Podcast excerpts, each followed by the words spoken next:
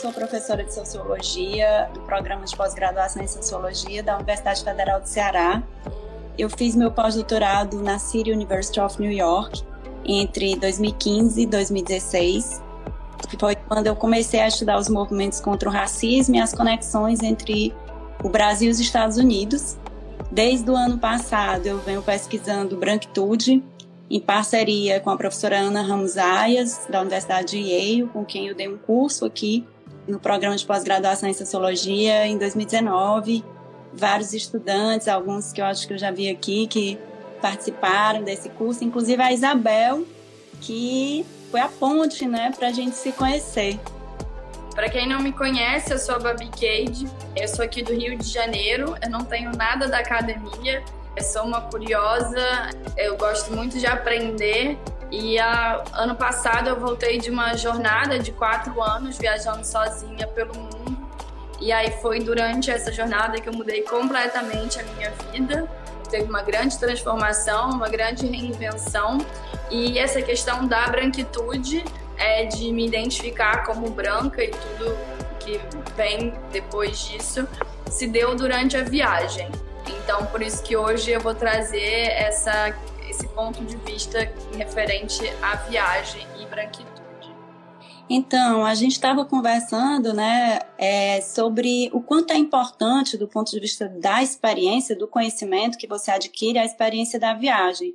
E eu estava falando para a Babi que quatro, ela passou quatro anos viajando pelo mundo e é o tempo de um doutorado.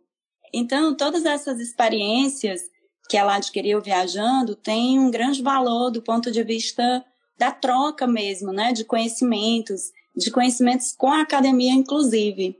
Então, eu, eu penso muito no sentido de que não há uma hierarquia de conhecimentos. O conhecimento acadêmico não é melhor que o conhecimento adquirido em experiências de viagem. Inclusive, os primeiros, as primeiras é, formulações sociológicas, antropológicas, foram feitas por viajantes. Foram exatamente os viajantes que, estranhando outras culturas, começaram a formular as teorias sociológicas. Então, a viagem é, especialmente com a sua sensibilidade, é uma forma muito interessante de adquirir conhecimento, né, e de estranhar a sua própria cultura. Então, acho que é interessante a gente pensar, né, como é que a gente se descobre branca e tanto você quanto eu, e aqui eu vou falar não só das minhas experiências dentro, estudando sobre esse tema, mas do ponto de vista pessoal mesmo, nos encontros que eu tive, nas minhas experiências morando nos Estados Unidos, principalmente, em que eu me percebi branca e ficou mais claro o racismo para mim. Então eu queria perguntar isso para você, Babi, primeiro, como é que foi essa experiência de se descobrir branca e em que circunstâncias isso aconteceu, né, para ti? É, bem, eu sou aqui do Rio de Janeiro. Eu já tinha uma noção em relação à branquitude antes de sair. Eu já eu, eu venho de uma classe média alta, então eu, os espaços que eu ocupava eles eram predominantemente brancos. Eu já tinha essa reflexão, mas assim eu não eu não problematizava tanto. Eu, no meu trabalho, eu trabalhei numa multinacional onde eram raros os funcionários que eram negros e normalmente os funcionários negros eles estavam no serviço de limpeza, nos serviços auxiliares. Quando eu comecei a viajar, uma das minhas propostas era realmente aprender, sair da minha zona de conforto e ampliar a minha visão de mundo. É, depois de um ano e meio de viagem, eu cheguei no continente africano, eu cheguei na África do Sul para poder, enfim, viajar pelo pelos países no sul da África. E eu lembro que foi quando eu cheguei em Joanesburgo, eu fiz couchsurfing, estava hospedada na casa de uma nigeriana no campus da universidade. E eu saí com ela e com os amigos dela, ela era negra. E eu lembro quando eu fui para o primeiro lugar onde eu era a única branca. Eu estava com os amigos dela, então eles frequentavam lugares onde pessoas pretas frequentavam. E eu era a única pessoa branca e aquilo me, me chamou a atenção. Foi a primeira vez na vida onde eu fui a única pessoa branca, onde eu, como branca, fui minoria. Aquilo me impactou muito. Eu me senti desconfortável, mesmo que eu ainda estivesse num lugar assim super confortável, mas naquele momento eu consegui assim, é, não estou comparando, mas eu consegui ter uma mínima noção do desconforto que pessoas negras é, sentem ao estar sempre em ambientes majoritariamente branco, que é o que acontece com pessoas de um, de um é, sei lá, de um nível social mais alto, onde normalmente são poucas pessoas pretas é, nos ambientes.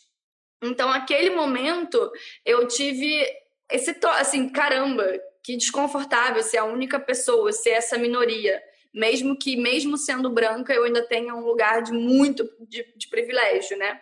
E aí, no dia seguinte dessa experiência, eu fui para um bar sozinha, para um restaurante é, sozinha almoçar. Não fui com a minha amiga, que era nigeriana, então eu escolhi um restaurante aleatoriamente.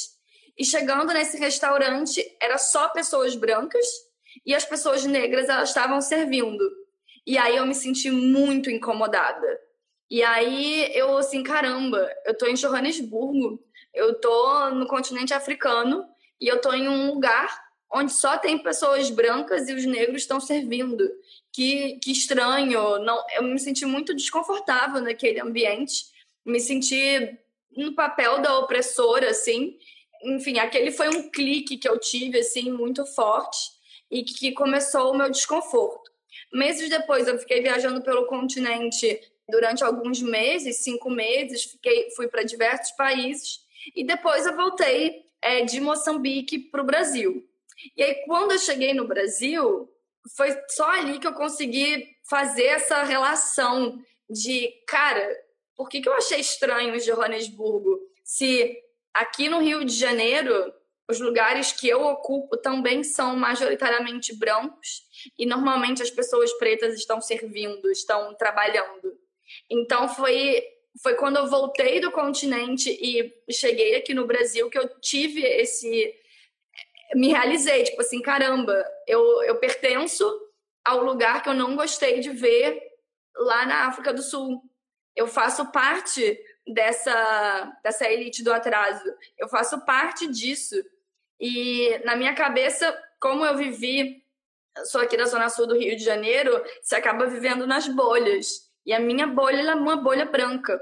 Eu ainda estudei em colégio público, no colégio de aplicação da UFRJ, mas mesmo sendo um colégio público, ele ainda tinha, eh, eram poucas as pessoas negras é, como colegas de classe. Então, a partir do momento que eu voltei dessa viagem, depois de dois anos fora do Brasil, que eu tive uma maior noção dos lugares que eu ocupava. E eu me sentia desconfortável quando eu estava num lugar onde não tinham pessoas pretas, onde, ou quando tinha, elas estavam trabalhando. Então eu comecei a, a questionar. Eu já tinha, é, sempre frequentei outros espaços é, que eram mais plurais aqui no Rio de Janeiro, que não eram tão brancos, mas a partir desse momento que eu voltei da viagem, eu fiquei muito mais seletivo, assim, e evitando os espaços que eram totalmente brancos, porque como a minha bolha era branca, aquilo para mim era o normal. Só que a gente vive num país onde 54% da população é negra. Então, acho que não faz sentido eu ocupar espaços onde não tenham negros. Esses espaços não refletem a realidade do país. É muito, é uma bolha muito fechada, né? Quando você chega num lugar só de pessoas brancas. Então, foi durante a viagem que eu tive essa conscientização da branquitude, né? Porque, enfim, do, eu, aqui no Rio de Janeiro, por mais que eu é, trabalhasse em diversas questões né, relacionadas ao social, eu vivia numa bolha branca. Hoje em dia, eu evito lugares e bairros, inclusive, onde é, as pessoas são totalmente brancas. Eu prefiro ambientes mais plurais, que são a realidade, né? Enfim, a realidade brasileira. Queria que você contasse também, Geisa, como é que foi o. Quando que você se deu conta da, da sua branquitude? Como foi isso? Você já me contou um pouco como foi Você estava contando, você estava falando né? a história, e eu me lembrei que você falou muito, que levou muito tapa na cara, nesse processo de se reconhecer como branca. É, eu, eu descrevia isso no meu diário de campo e recentemente também no artigo que eu escrevi com a Isabel, que eu levei muita porrada também como parte desse processo que não acabou, porque outra coisa também que você falou e que eu não esqueço, eu vou já falar em que contexto, você falou que é, esse é um projeto para a vida inteira. E é mesmo, eu acho que a gente, quando começa a se entender como branca, a primeira coisa é você perceber que essa cultura racista ela está tão incrustada na gente que é muito difícil você mudar assim. Então, existem várias fases que você passa, né, nesse processo de se descobrir branca. Uhum. E falar, mas queria chamar, chamar atenção para uma coisa muito legal que a Babi promove e que foi nessa coisa que nós nos encontramos, né? A Babi ela promove rodas de conversa frequentemente e uma dessas rodas que ela promoveu era sobre branquitude. Foi isso que nos levou a nos conhecer. Ela, a Isabel Acioli, que eu já, já falei, é, que também está participando com a gente desse grupo que está organizando essa série, a Isabel mandou para mim uma história da, da Babi. E eu achei aquilo incrível, porque eu venho puxando essa discussão sobre branquitude, mas são muito poucos os pesquisadores que se interessam por essa temática. E esse tema gera muitos incômodos, né? Então é por isso que a gente está chamando de debates incômodos, porque toda vez que a gente começa a falar sobre branquitude, sempre tem confusão, assim, no meio. Tipo, sempre tem pessoas que vão ficar com raiva, sempre tem. Isso em vários ambientes, seja na reunião com amigos, com a família, no trabalho, em todas as situações. Falar sobre branquitude é sempre muito difícil. Então, eu achei ela, a Babi, quando eu a ouvi, eu achei muito interessante porque ela falava com muita coragem, muito direta, mas com um frescor, assim, que me atraiu. E na hora que eu ouvi aquilo, e por ser uma pessoa de fora da academia, porque é, também essa, essa discussão ela vem caminhando a passos muito lentos na academia, né? Ela vem evoluindo muito lentamente. A Luísa comentou, ou é confusão ou as pessoas correm do assunto. Exatamente. Tem várias questões em relação a isso, né? As pessoas é, não se reconhecem brancas, depois dizem que tem que colocar o foco nos negros, enfim, uma série de questões. Mas aí eu achei muito massa é, a abordagem da Babi e fui, participei da roda e lá encontrei outras mulheres que estavam vivenciando processos muito semelhantes aos processos que eu vivenciava e falando com muita, é, com muita abertura, né, colocando sua vulnerabilidade mesmo em relação a essas descobertas de si. E eu me identifiquei bastante. Então eu vou contar agora um pouquinho. Posso só fazer adendo, porque é, a, a roda que você participou foi a segunda roda de branquitude que eu organizei. mas por uma questão de fragilidade do branco, uma questão de fragilidade minha, eu não expus que eu ia fazer a roda com medo das críticas, com medo do que, que as pessoas iam falar. Né, de eu estar organizando uma roda sobre branquitude para conversar sobre o assunto. E isso é uma questão também sobre o racismo, né? Quando a gente fala com a branquitude, é a fragilidade de é, ter medo do que vão falar, ter medo das críticas que, que, que as pessoas vão fazer, ter medo de se expor, porque vão ter críticas, é, pessoas vão concordar, outras vão discordar. Então, eu tava com, eu tinha muito receio, porque como você falou, eu levei alguns tapas na cara e vou levar ainda muitos, muitos tapas na cara ainda, é um processo. É, mas foi isso. Fazer a segunda roda já foi o resultado de um grupo de estudo, é, de um livro da Laila Saad, é, que é Me and the White Supremacy. Então, assim, eu venho estudando, não sou da academia realmente, não tenho assim, interesse em fazer mestrado, doutorado. Admiro muito quem vai por esse caminho mas a roda que a gente se conheceu foi a segunda por uma questão Mais da fragilidade que eu já achei que você estava conseguindo falar com muita coragem, que é pouco comum da gente ter. Eu mesma, às vezes, me inibo de falar desse assunto, porque eu já espero uma reação, e que geralmente acontece, na verdade, de as pessoas reagirem muito negativamente, né, é, em relação a esse debate. E é muito interessante, né, Babi, porque geralmente é uma reação negativa, mas são de, justamente de pessoas que se consideram antirracistas, né? E aí é importante agora eu falar do meu próprio processo, porque eu também passei por coisas semelhantes. Eu também já tive aversão. Eu conto isso no artigo, como eu disse, né? Eu tô, acabei de escrever um artigo com a Isabel, e o título do artigo, em primeira mão, estou falando, é Tornar-se negra, tornar-se branca e o antirracismo de fachada no Brasil contemporâneo. Então, nesse artigo, ela conta o processo dela, de como ela se tornou negra, e eu conto o meu processo de como eu tornei branca. E eu não vou falar tudo para não adiantar o artigo, mas esse, esse processo de me tornar branca, ele começou em 2014, também numa experiência de viagem, né? Interessante porque antes, é claro que a gente sabe que é branca, né? No Brasil. Mas a gente não reflete sobre isso, a gente não para para pensar sobre isso, né? A gente não, a gente tem no imaginário, por mais que já tenha sido, sido contestado isso, o movimento negro tenha chamado a atenção para tantas vezes para a existência do racismo no Brasil, a gente ainda tem uma certa ilusão, assim, como branco, né? Isso é muito importante dizer, como branco, a gente pensa, pensava o Brasil como um país mestiço. E eu própria me pensava como uma mestiça, com esses cabelos cacheados, não sei o que, eu me passava como, eu me achava, né, uma mestiça. Fui para os Estados Unidos sem grana, né, fui morar em Nova York, primeiramente passar três meses para, fui para estudar inglês, primeiramente, e pensar onde era que eu ia fazer meu pós-doutorado. Tirei uma licença e fui.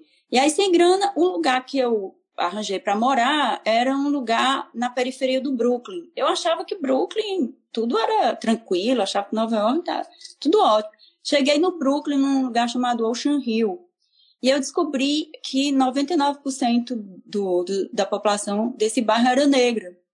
E era um bairro muito estigmatizado. Eu morava com uma ganense e o bairro tinha fama, eu pesquisei depois, né, que foi, que foi que eu fui descobrir, que o bairro tinha fama de um bairro perigoso. E foi uma grande ironia do destino comigo, porque eu queria pesquisar bairros estigmatizados, mas isso aconteceu por acaso. E eu é, havia pesquisado bairros estigmatizados em Fortaleza, só que eu não morava num bairro estigmatizado. Eu ia como branca, né, ia lá para o bairro, fazia minha pesquisa e voltava para minha casa. Não sabia o que era morar num bairro estigmatizado. E eu estudava na escola no Sorro, que é um bairro é, de classe média alta, onde só tem pessoas brancas. Então eu fazia o trajeto que levava 40 minutos desse bairro uh, até o, o Sorro. E eu ia percebendo nesse trajeto como eu ia passando de um mundo para outro mundo. E como eu morava num mundo e estudava no outro. Então, a, a questão do racismo ficou muito claro para mim lá. Mas é evidente que você tem aquela ideia de que não, racismo a gente já sabe que existe nos Estados Unidos, essa segregação. Só que foi ficando muito claro para mim, quando eu vivenciava as situações, que era idêntico ao Brasil, que era muito parecido entende? E que no Brasil a gente tinha outros tipos de, de marcação, né, é, raciais, das quais eu me, me, me beneficiava como pessoa branca, como a questão do emprego doméstico, né, que não existe da maneira como existe nos Estados Unidos, mas que nós, pessoas brancas, a, a grande maioria das pessoas brancas de classe média, tiveram esse tipo de, de relação, que é uma, uma coisa vergonhosa do ponto de vista do racismo estrutural. Então, uh, eu fui me percebendo nisso. E, inicialmente, numa, numa situação de uma festa, eu estava na festa na casa dessa, dessa pessoa que me hospedava, que era uma ganense, e eu era a única branca e havia um asiático, que era meu amigo, que estava comigo. E eu perguntei, como é que vocês me veem? Ela falou assim, você é latina, você não é branca, você é latina. E eu achei aquilo muito confortável, que bom, sou latina e tal coisa, né? Mas aí, depois, com o tempo, eu fui vendo que eu era uma latina branca, né? Isso é uma coisa que nos Estados Unidos tem uma diferença, assim, que, que é uma coisa que está sendo estudada agora. Quer dizer, existe o latino negro, que sofre muito mais racismo, existe o latino branco, que circula mais ou menos entre os dois ambientes, mas que em alguns momentos vai ser percebido realmente como branco, né? E, por exemplo, andando com um amigo afro-americano, eu percebia muito claramente é, coisas que, que eram muito diferentes do, da minha cultura branca, da maneira branca como eu havia sido educada. Por exemplo, eu andando com ele de carro, o medo dele de ser parado numa blitz, né? Ele tinha pavor. E eu não entendia aquilo. Ele dizia, não, se você for parado numa blitz, não vai acontecer nada com você, mas comigo vai. Eu dizia, que é isso, ele está fazendo nada. Não, mas você pode acreditar, não vai acontecer nada com você. E ele dizia isso para mim, então eu percebia que eu não era negra, né? Então, eu lá, toda empolgada, estudando racismo, pá, entusiasmada, né, com o meu trabalho, super entusiasmada. Aí, um dia eu, eu conversando, estava num, num congresso, não, era, era um evento onde haviam várias ativistas negras, afro-latinas, e um, um baiano, antropólogo baiano. E uma antropóloga baiana virou e falou para ele que é, isso ainda nos Estados Unidos, né? E, e, ela falou, essa, essa antropóloga falou que os, os pesquisadores brancos deveriam assumir a culpa, né? Deveriam assumir a culpa pelo, pelo que acontecia com os negros, porque eles iam lá, pesquisavam os negros e tal. E aí eu fiquei muito impactada com essa coisa da culpa. E eu fiquei, eu fiquei pensando, não, eu tô aqui comprometida, né, fazendo o meu trabalho, pesquisando sobre negros e tal, como assim culpa? E levou muito tempo, sabe, para eu entender isso. Por isso que hoje eu, eu, eu entendo, assim, de certa forma, porque eu acho que a gente tem que superar essa fase, mas eu passei, é, eu passei por essa fase de ter aversão quando falaram para mim que eu tiver, que eu era culpada, né? E eu não entendia que, de fato, existe uma estrutura racista e que eu estava ali tomando aquelas pessoas como objeto. Então, de certa forma, eu me beneficiava de uma situação que eu mesma não sabia o que era. Eu mesma ia lá, escrever minha tese, não sei o quê, mas eu, eu não sofria o que aquelas pessoas sofriam. E eu passei, depois eu voltei para os Estados Unidos e fiquei um ano lá fazendo pós-doutorado, que era exatamente no auge do movimento Black Lives Matter. Então, o sofrimento das pessoas, quando você vê uma pessoa negra escrever sobre o sofrimento que ela vivencia, o sofrimento da violência policial ou diversas outras formas de racismo, é diferente de uma pessoa branca. É diferente. E eu fui me dando conta disso, mas eu fui me dando conta também com muita porrada principalmente conhecendo histórias de vida de pessoas negras, que me fizeram perceber que eu nunca saberia o que era aquilo. Entende? Por mais que eu tentasse escrever sobre sobre aquela violência, era algo que eu não eu não vivenciei. Entende? Pessoalmente. E eu acho que é isso que hoje muita gente, né, a gente quando a gente pensa, né, qual é o nosso papel como brancos na luta antirracista? muitas vezes é de ouvir mesmo, sabe? É de ouvir, porque. E de ouvir coisas difíceis, sabe? De ouvir coisas que são como agressões, às vezes, entende? Mas foi muito tempo que essas pessoas foram silenciadas. Foi muito tempo que elas não tiveram acesso à universidade, entendeu? Então, hoje, quando eu vejo os meus alunos, né, tive nessa disciplina Racismo e Branquitude, tive a oportunidade de ouvir é, histórias de alunas de alunos negros, eu vi o quanto eles não se sentiam bem na universidade. E muitos ainda não se sentem. A universidade, para eles, é um lugar que não os acolhe, porque não acolhe o mundo de vida deles. Há uma ideia de que a universidade ela é universal, mas ela é branca. Ela é branca na sua concepção. Ela é branca na maneira como ela é, concebe a, a, a, os programas das disciplinas, sabe? Então as pessoas não se identificam com aqueles autores. Por isso, Babi, que eu, voltando à, nossa conversa aqui, né? Eu queria que você falasse como foi, então, que você começou a se interessar por estudar isso, né? Porque mesmo não sendo uma pessoa da academia, me chamou muita atenção que você quis fazer parte é, de um grupo de estudos e é, se dedicar a isso né? Então, queria te ouvir.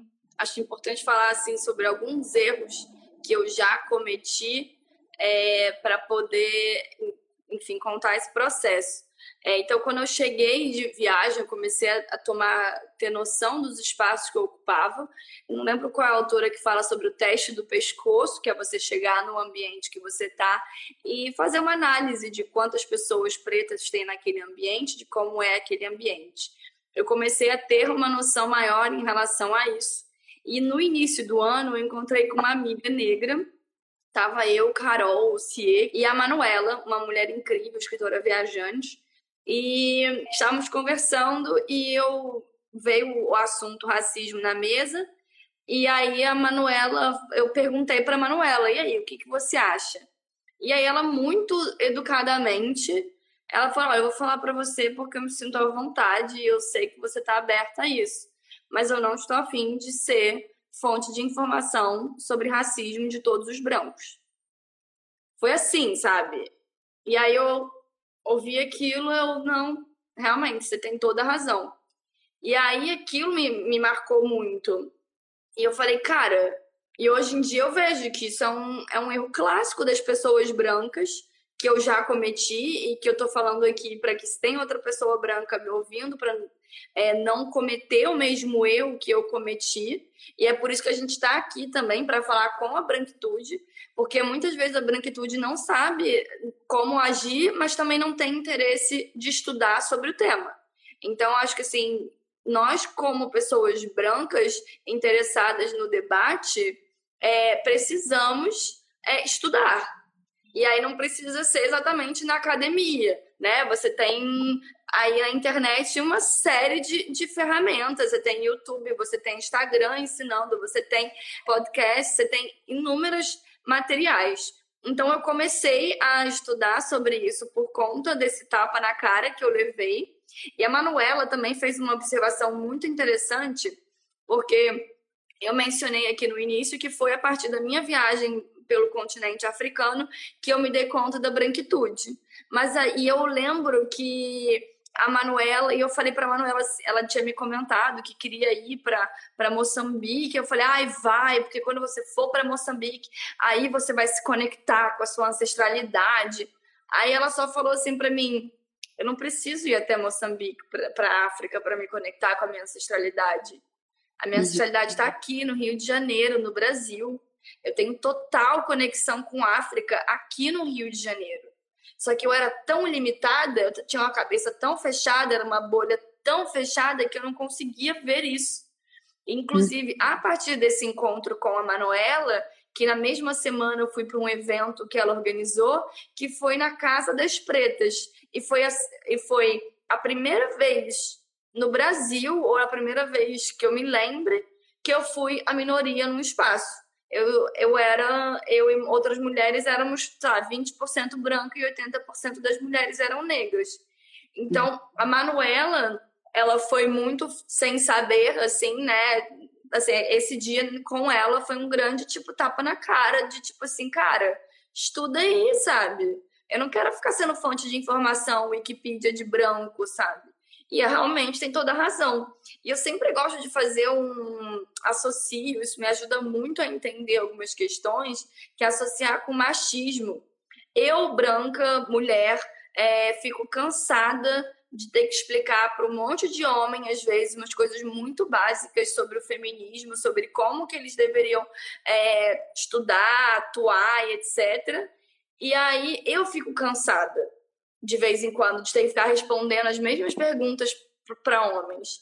E aí eu me coloquei no lugar das pessoas pretas. Eu falei assim, cara, se eu fico cansada de de vez em quando ter que ficar respondendo as mesmas perguntas para os homens, imagina as pessoas pretas que normalmente se a pessoa é de um nível social um pouco mais alto, classe média, classe alta, ela normalmente ela não tem outras pessoas pretas naquele ambiente, ou são poucas, elas, elas têm que ser fonte de informação para todos os brancos.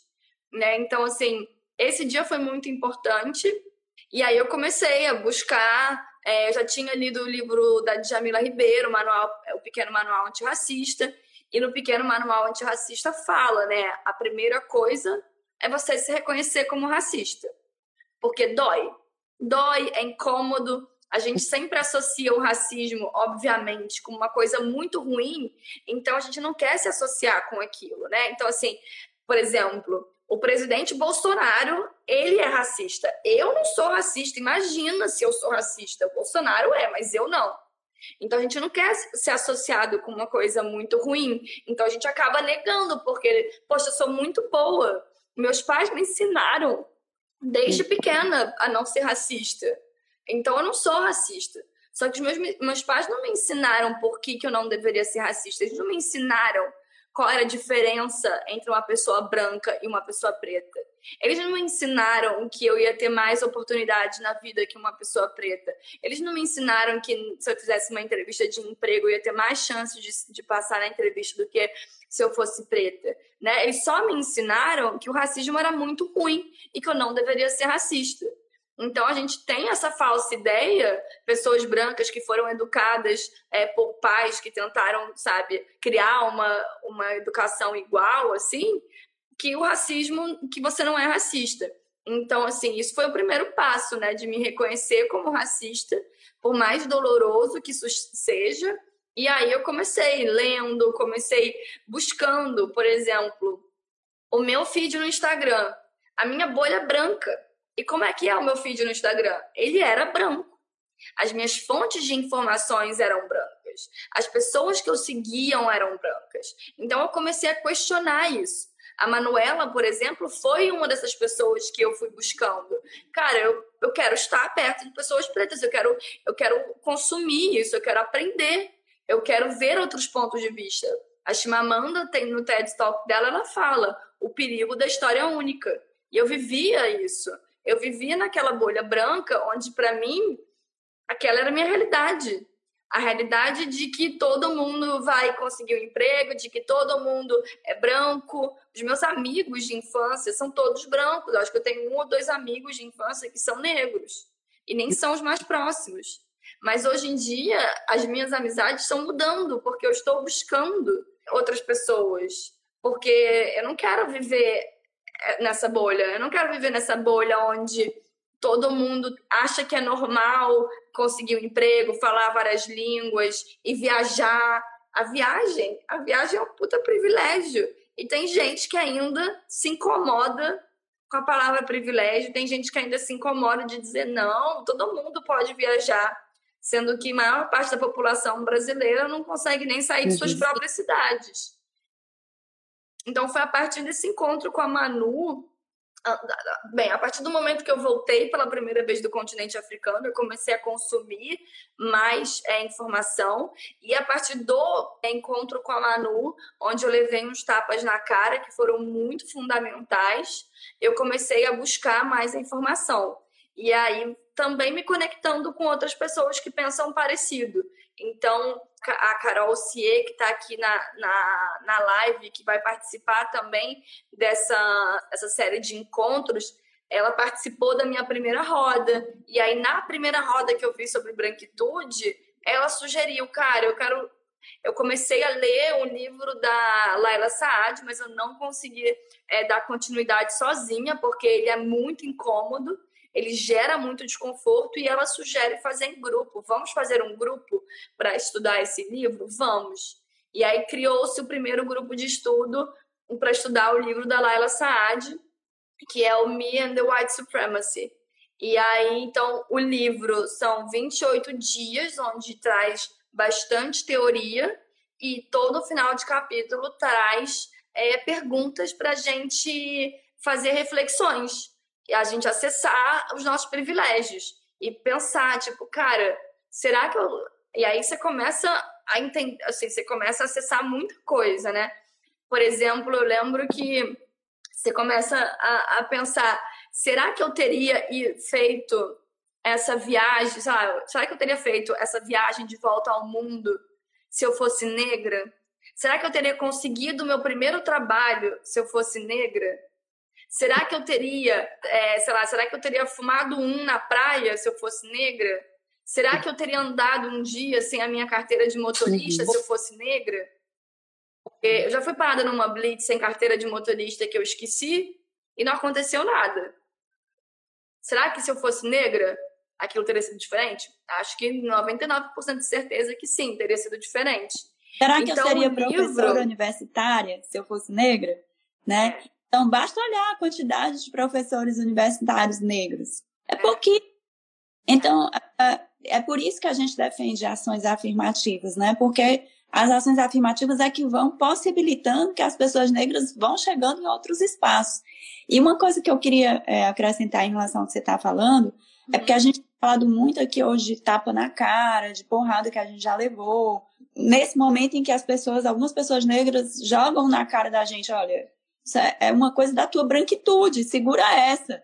E a gente tem que, no primeiro momento, se desconcerta e tal, depois vai elaborando aquilo, né? Mas, assim, o que eu queria dizer é que tem valido muito a pena, sabe? Tem valido muito a pena. Atualmente, é, eu tenho duas orientandas negras, acabei de ver, uma delas é a Lohane, eu acho que a Jéssica também está aí, é, e as duas são incríveis. E é muito interessante a contribuição que elas trazem para o debate em sala de aula. Elas são as duas primeiras estudantes negras que foram admitidas por cotas, né, por ações afirmativas no programa de pós-graduação em Sociologia, é uma conquista né, do nosso programa, e foi a primeira vez no ano passado, e essa, elas trazem contribuições, perspectivas completamente diferentes, né? Então, a Isabel, por exemplo, né? A Isabel está dando curso sobre branquitude, vários autores negros, o Lourenço Cardoso, são, são autores que trazem um estranhamento dessa universidade branca. E aí é muito interessante o que, que a gente tem a ganhar com isso, sabe? Porque uma vez eu estava, a Ana Ramos estava aqui comigo, no, dando curso, a gente estava no ônibus, quer dizer, a gente estava ah, no meu carro, atrás de um ônibus, e a gente conversando sobre essa questão do que é ser branco, não sei o quê, e atrás, na, nos, nos, para, no, no, nos dois uh, pontas do ônibus, tem escrito pontos cegos. E eu fiz esse link, sabe? Eu disse, caramba, é isso, Ana. A gente, as pessoas, a Ana não é branca, a Ana ela é porto-riquenha. Embora ela seja de pele clara, é uma outra questão que ela vivencia nos Estados Unidos como porto-riquenha que poucas pessoas compreendem também. Mas, por exemplo, é, aqui no Brasil ela seria branca, né? Mas, assim, o que era que eu estava dizendo é que atrás o motorista tem pontos cegos. É isso que acontece com as pessoas brancas. Elas não conseguem enxergar a sua branquitude.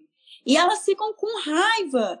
Porque é muito, é muito fácil para as pessoas brancas dizer assim: ah, o, o problema é o. tem que olhar o racismo, o problema do racismo, né? Vamos lá, vidas negras em pó. Mas quando se trata de a gente se perceber, e esse é outro ganho que eu acho bacana de salientar, sabe?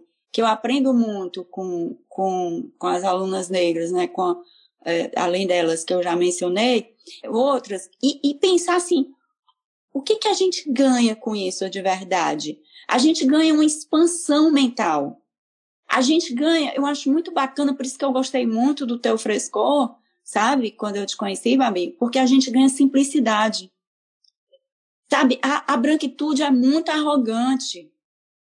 A branquitude é profundamente arrogante. Ela se acha. Então, a, a gente se acha. A gente se acha. Vamos falar em primeira pessoa, né? Então, é preciso se desconstruir. Isso é duro, mas não significa que se amar menos, porque eu acho que um grande medo que a gente tem como branca é pronto, é agora, acabou, né? E aí, o que, é que eu faço? Eu não sou essa coisa. Será que a gente não estava construindo a nossa autoestima em bases falsas também? Quando a gente apoia na autoestima em arrogância, será que isso é uma verdadeira autoestima? Né? Será que isso é uma forma saudável de você se amar, porque é, é, o que a gente vê, e aí eu queria chamar a atenção para uma coisa também muito legal que você falou, você disse assim, é, não precisa estar na academia para estudar, não. De fato, tem um monte de informação aí sobre branquitude que está rolando internacionalmente, transnacionalmente nas redes sociais. Então, quando a gente traz essa, essa quando a gente diz assim, vamos aprender sobre branquitude, a gente pode olhar isso, por exemplo, a Lohane na aula passada citou, a gente estava lendo um texto que a gente reconheceu que o texto era, era totalmente a cara da branquitude, e a Lohane falou, é, isso é white people problems, entendeu? Então, quer dizer, essa coisa de. E aí, White People Problems é uma página no Instagram onde as pessoas fazem piada com a arrogância das pessoas brancas, sabe? Que chegam num restaurante e vão dizer assim: ah, não gostei disso. Cadê o gerente? Cadê o seu gerente? Então, quer dizer, esse tipo de atitude entranhada nas pessoas brancas, elas só se dão conta quando elas se percebem, sim, eu sou racista. E eu preciso mudar. Entendeu? E a gente está falando de nós mesmo, não é de outra pessoa, é da gente olhando pra gente. Dizendo assim, vamos, sim, é só eu mesmo, é comigo mesmo. É comigo mesmo. É, é isso, a gente tem que falar das nossas experiências, né? Porque nós somos essas pessoas. Por isso que é tão desconfortável, né? Você se perceber nesse lugar de racista, de você perceber as opressões no dia a dia, de você perceber é, quantas vezes você já foi racista sem nem pensar, mesmo tendo pensar, tentando é, desconstruir isso, os pensamentos racistas que vêm, os julgamentos, as atitudes. E é isso, sim, é um exercício de desconstrução é, diário em relação a essa questão do racismo que é estrutural. E é isso, assim, uma outra coisa que eu acho importante a gente falar, eu falei sobre a questão da fragilidade branca, é porque muitas pessoas elas se questionam assim como que elas deveriam participar e como que elas poderiam participar ativamente nessa nessa luta antirracista e como que, enfim, o que, que elas poderiam fazer? E aí muita gente tem muito medo. Ah, é muito delicado esse assunto. Eu sinto que eu não tenho um lugar de fala nisso. É, é complicado. E aí o nome disso é fragilidade branca, né? E aí o que a fragilidade branca leva é o silenciamento. E a gente se silenciar em relação ao racismo é um grande privilégio, porque a gente não sofre o racismo uhum. diariamente fácil para a gente se excluir desse debate, para a gente não ter interesse em participar, porque aquilo não afeta a gente di diretamente muitas vezes, né? Talvez afete quando afetar um amigo seu, aí você acaba se silenciando porque é mais fácil se silenciar, né? Enfim, são são algumas questões aí para a gente pensar e foi o que você falou, eu, eu não, não sou da academia e existem N formas da gente aprender. Um monte de autores negros para a gente consumir, um monte de YouTube, Silvio de Almeida, tem Jamila, enfim, milhares de páginas no Instagram, escurecendo os fatos, pretitudes, enfim. Então, assim, eu acho que uma coisa que eu gosto de falar para quem está ouvindo é que a gente só tem tempo para o que está interessado. Então, se você tem interesse em desconstruir isso, em participar ativamente nessa luta antirracista, busque aprender, busque se informar e não coloque essa função é, para os negros. Até aqui já falaram do curso da Isabel é, Acioli, é afroantropóloga, Participei ontem, acho que é a 12 turma. A Isabel, no caso, ela se propõe a conversar com a branquitude sobre as questões de raça. Então, nesse caso, sim, você pode ir para a Isabel, porque a Isabel está se propondo a fazer isso. Mas se você tem um amigo negro, se você tem uma pessoa preta perto de você, não coloque para ele essa função de ser a sua enciclopédia não cometo o mesmo erro é, que eu e, já E também uma coisa importante, né? Algumas pessoas dizem assim, ah, eu tenho uma aversão dessa conversa. Ter aversão é um privilégio branco, né? Assim, eu, eu aprendi uma coisa que eu, falando em primeira pessoa novamente, eu aprendi a ter vergonha. A ter vergonha da branquitude. Vergonha da minha própria branquitude, sabe? Então, assim, quando eu tenho essa vergonha, não quer dizer que eu não sou uma pessoa boa, é que eu me envergonho de mim. Não, claro que eu, eu tenho os meus méritos, mas eu me envergonho dessa cultura branca que foi incorporada em mim. Então, quando eu percebo que isso é vergonhoso, que isso é feio demais, que eu estou compactuando com uma estrutura racista, que eu me beneficiei dela, e se eu me percebo nisso, realmente eu posso querer mudar, sabe? Mas se eu, enquanto eu estiver negando, dizendo, não, eu não sou branca, não, eu não sou, não, eu não sou branca, eu sou, eu sou mestiça, não, eu não sou racista, não, racismo é, o, é o outro, né? Eu não assumo isso. Mas assim, quando a gente entende que não é questão de ser boa ou má, não é isso. É cultural, é, é uma, uma, uma introjeção muito profunda. E, e eu acho, mais uma vez eu quero dizer, Babi, que eu acho muito incrível aprender com outras experiências, né? Aprender com pessoas que têm outros saberes, que trazem outros olhares para a própria academia, que renovam a academia. O mundo acadêmico, o mundo universitário, ele só se renova com experiências de fora do mundo universitário. Ele não se renova dentro, porque senão ele, ele, ele vai ficar em ciclos viciosos, rodando em ciclos viciosos. Então, a coisa mais bacana que aconteceu no mundo universitário foram as ações afirmativas, que renovaram, trouxeram outro, trouxeram outras experiências, outros olhares que estranharam, que chegaram nessa academia Gente, que coisa estranha esse mundo. Que coisa estranha esses autores. Então é muito bacana, sabe, Babi, trazer a tua experiência para esse diálogo. É riquíssima.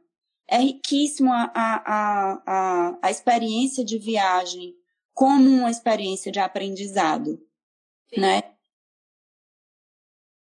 Para mim, eu falo assim, porque assim, eu nunca fui uma boa aluna, já repeti na escola, é, já repeti no curso de inglês e eu sempre pensei que eu era uma pessoa burra, porque eu não me enquadrava nos moldes que a sociedade esperava e que dizia que aquilo era inteligência. Hoje em dia eu entendo que existem N formas de inteligência e que a academia não é para mim. Mas eu sempre digo que a viagem é um dos principais, é o meu principal meio de, apre de aprender. Eu tenho muita dificuldade de ler, por exemplo. Isso é muito difícil para mim. Então, assim, durante a viagem eu aprendo muito ouvindo. Então, isso também que você está falando sobre a questão da, dessa, das ações afirmativas e como elas trazem visões de fora, né, visões plurais, acontece comigo na, na viagem. Viajando, eu estou vendo e vivendo outras realidades. Eu estou experimentando ali. Eu, inclusive, digo assim, é, que é um estudo antropológico quando eu estou viajando. Eu tenho, eu estudo, eu escrevo muito, eu gosto de fazer um, uma viagem diferente da viagem do turismo, eu gosto de experiências locais, fazer trabalho em troca de hospedagem, ir em lugares não turísticos, em conhecer novas pessoas, abrir a minha cabeça, conhecer outras culturas, outras religiões. Então, assim, eu, é, é, é ali, assim, a maneira como eu aprendo na viagem. E esses quatro anos que eu viajei me transformou completamente, né? Não só em relação a essa questão racial, como várias outras questões da minha vida.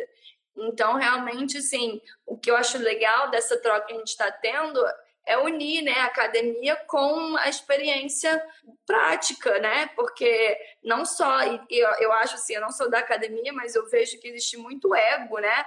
É um ego tão grande com os os títulos, mestrado, doutorado, pós-doc, ai, é fulano é PhD, como se se aquilo fosse tipo assim uma coisa incrível. E realmente é incrível, mas eu, eu vejo muito também é, o lugar da academia como um puta lugar de privilégio, porque é majoritariamente branco. E para você conseguir no Brasil fazer um mestrado um doutorado, você normalmente tem que ser de um nível social mais alto porque a maior parte das famílias não conseguiriam abdicar das suas famílias, da renda, é, para poder estudar. Então, assim, eu acho muito interessante que às vezes a academia ela traz uma, uma arrogância, né, que a gente já falou sobre isso, muito grande, assim. Até os viajantes mesmo, existe uma, uma, uma arrogância das pessoas que viajam de se acharem superiores porque já viajaram e conhecem várias culturas e tiveram uma experiência que poucas pessoas têm. E eu falo, gente, poucas pessoas têm porque é um privilégio. Poucas pessoas não conseguem. Então, assim, é, e, e, assim, quando eu vejo uma, um viajante arrogante, para mim parece que a pessoa não entendeu nada. Porque se você está viajando para abrir a cabeça e você ainda tem essa arrogância, se achando que é melhor do que os outros, parece que a pessoa não aprendeu, sabe? Que para mim é você desenvolver a humildade, enfim. Humildade. A, a viagem para mim é uma grande universidade, uma grande escola. E, e, eu sou muito grata a tudo que eu vivenciei durante esses últimos quatro anos e de como abriu a minha cabeça para eu poder ser quem eu sou hoje e para eu poder ter, também é isso, ter coragem de expor as minhas opiniões e de tentar dialogar com a branquitude, tentar de alguma maneira fazer a minha parte nessa luta antirracial, porque antirracista, porque não, para mim não faz sentido não atuar ativamente. Pois é, então é, a Babi ela me ajudou a perder a timidez, fazer isso que eu estou fazendo agora. Eu tenho muita timidez de fazer live. Essa é a segunda live que eu faço na minha vida, eu fico nervosa. E foi muito bacana poder ter essas meninas. A, a, gente tem um grupo, né? Nós fazemos parte de um grupo, não estamos sozinhas agora e estamos atuando conjuntamente como mulheres brancas. Também tem uma mulher negra entre nós, que é a Isabel Acioli, e vamos querer mais gente nesse grupo, né? Vamos querer mais gente é, dialogando sobre esse assunto, expandindo isso. É, uma coisa que eu, achei, que eu acho muito interessante sobre o tema da viagem, né? É que você, você viajou pelo continente africano e se você se perguntar para as pessoas de classe média quantas pessoas viajaram pelo continente africano, é, pouquíssimas. E isso é racismo. Quando a gente pensa em viajar, as pessoas viajam para onde? Para a Europa, para os Estados Unidos, né? Então, há uma colonização também dos destinos de viagem. Então, a gente pensar a branquitude em suas diversas formas. A gente pode pensar a branquitude dos viajantes colonizados, dos professores colonizados, né, dos estudantes colonizados que não questionam também a colonização acadêmica. A gente pode pensar, alguém falou a branquitude corporativa. Então, estou vendo, Adriana, eu quero fazer parte desse grupo. Isso aí é, é exatamente a gente iniciar um movimento amplo de pessoas que estão estudando isso, que não precisam ser sociólogas, que não precisam ser antropólogas, que não precisam nada, não está nem na universidade. São simplesmente pessoas que estão com vergonha do sistema racista do qual nós fazemos parte como pessoas brancas, né? E que querem mudar de verdade, não só colocando lá a hashtag Vidas Negras Importam. Exatamente. Isso é, então, é fazendo uns adendos aí é, em relação à viagem pelo continente africano, que normalmente quando eu falava que eu ia viajar é, pela África, primeiro que existe uma, uma imagem horrível que é a África é um país, né? Isso é péssimo. São mais 50 países, cada um com uma cultura completamente diferente. E segundo, que sempre tem a ideia, até vou citar a Carol Cier, que as pessoas vão para a África para ajudar, né? Vamos para o continente para ajudar. E não vão para o continente para aprender. E, e, diferente da maioria, eu não fui para o continente para fazer trabalho voluntário, eu fui para o continente para conhecer, para me desenvolver, para visitar os lugares incríveis, as praias, enfim, conhecer é, as culturas diferentes. E a Carol sempre me traz uma, uma, uma frase que ela fala que para a gente visitar um lugar pelo que ele tem e não pelo que falta nele. Vou finalizar, então, para agradecer é, quem tiver interesse é, em conversar, manda mensagem. O objetivo é a gente ampliar esse debate mesmo, conversar com as pessoas brancas, questionar os espaços que a gente ocupa. Você, pessoa branca que está aqui me ouvindo, se questione dos espaços brancos que você ocupa. Busque outros espaços para você ocupar. Obrigada, Babi. Amei. Obrigada, pessoal. Beijo. Obrigada por escutarem o primeiro episódio. O nosso intuito aqui é criar debates que também gerem incômodos e ações em você que nos escuta. Nós vamos adorar continuar essas conversas fora daqui. Entre em contato com a gente pelo Instagram, arroba Sociologia e arroba Babi Até mais, até o próximo debate incômodo.